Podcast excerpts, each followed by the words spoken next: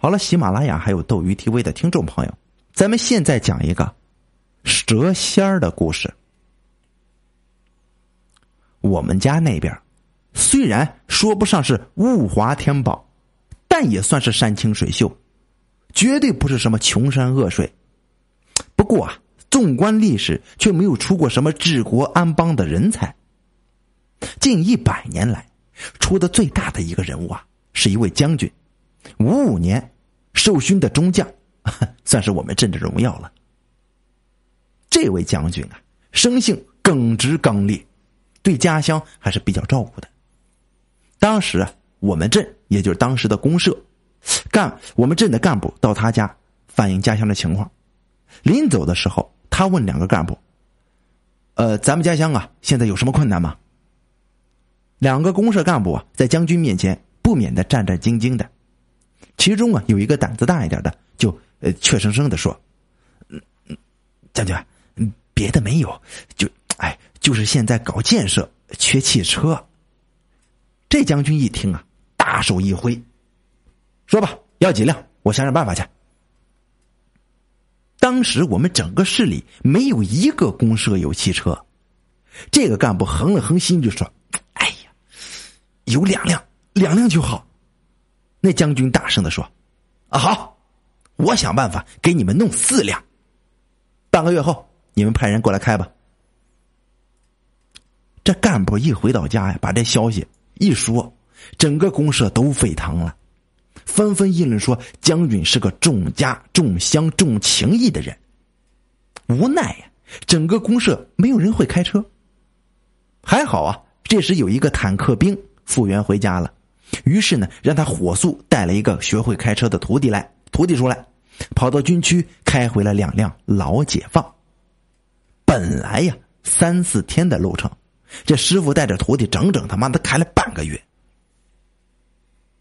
将军为家乡做的最大的一件事情，就是修了一条公路，啊，当然了，那是直通他老家的嘛。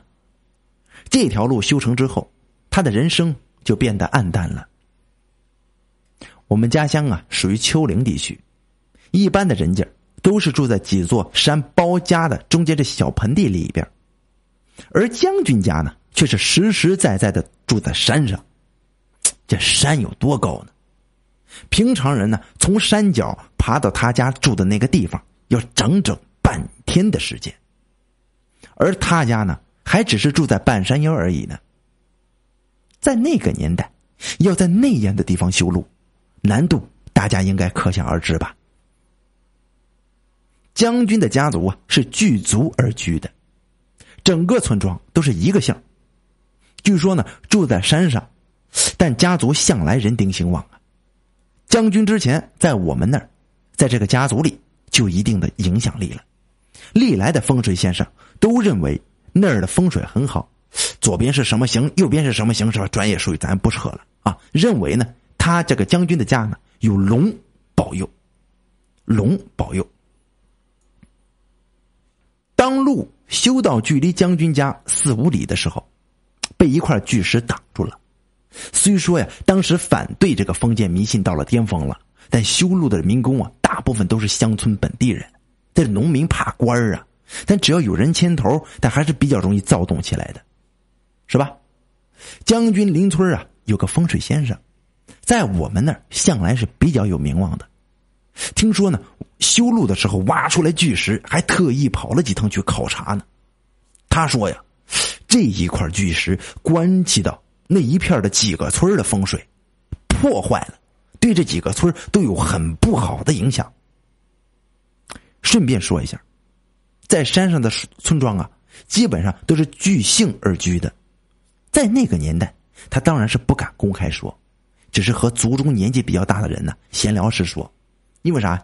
因为当时文化大革命反对封建迷信已经到达顶峰了，这风水先生有话，他不敢当着所有人说，怕举报呀，对不对？但是他就敢跟着族中啊年纪大的人那些老人说，这石头不能动，这一动就破坏咱们好几个村的风水，不好啊。中国啊是一个宗法根基非常深厚的国家，一听说对家族有影响。这大家的情绪就极其容易被带动起来。其中一个人呢人口比较多，其中一个村呢人口比较多，人也比较团结。于是呢，于是呢就推出代表要公社改道，你就不能挖这块石头，涉及到风水，你必须改道。那个年代修盘山公路，本来改道是很容易的一件事情，不像现在修高速公路这很容易。不啊，当时的公社干部压力很大，要是迫于舆论压力而改道，就等于间接承认了风水之说呀，对吧？谁也不想被扣一个封建迷信的帽子吧。所以说，就等于承认了这风水，万一被人告发，那问题可就不是一般的大了。你村干部带头带头信风水啊，村干部带头迷信呢，很容易把乌纱帽就给撸了，撸乌纱帽还是最轻的。搞不好就进去吃两年去。另外呀，你一个小小的公社干部，不可能把这个问题向大将军反映，留把这问题留给将军那是不合适的。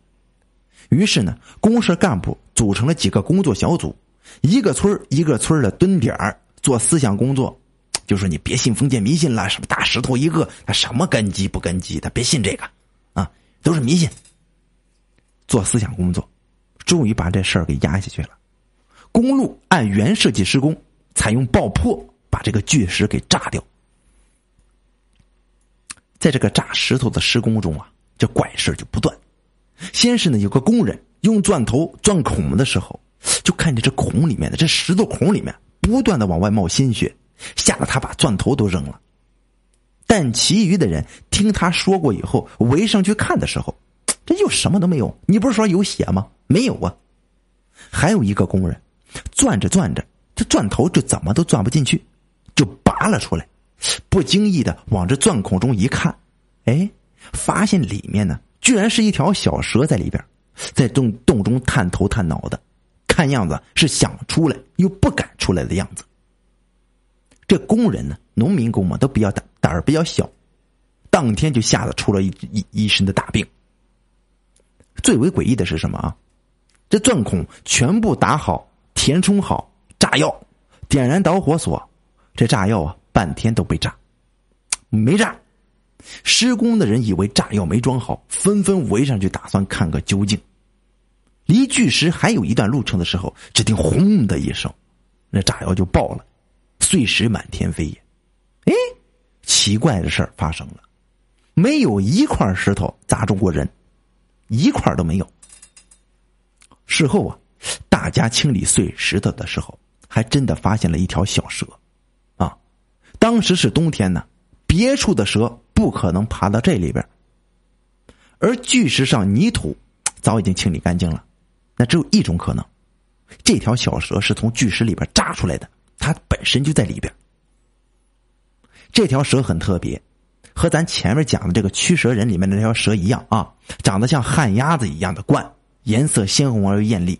就说这蛇头上长了个小冠啊，和小瘤子似的。当时呢，我们那边的人就在议论，这巨石是将军一家的一代龙脉呀。那蛇是守护一方的神灵，蛇被炸死了，那将军的一族人要开始衰败了。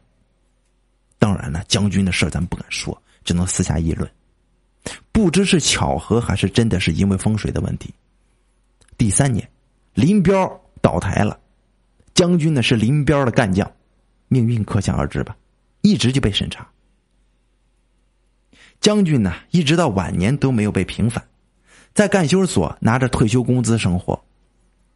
根据他的侄子讲啊，晚年将军的性格依旧是刚烈而又暴躁，一直不肯承认自己有错，和儿女的关系也不好，据说呀是在怨恨与孤独中离世的。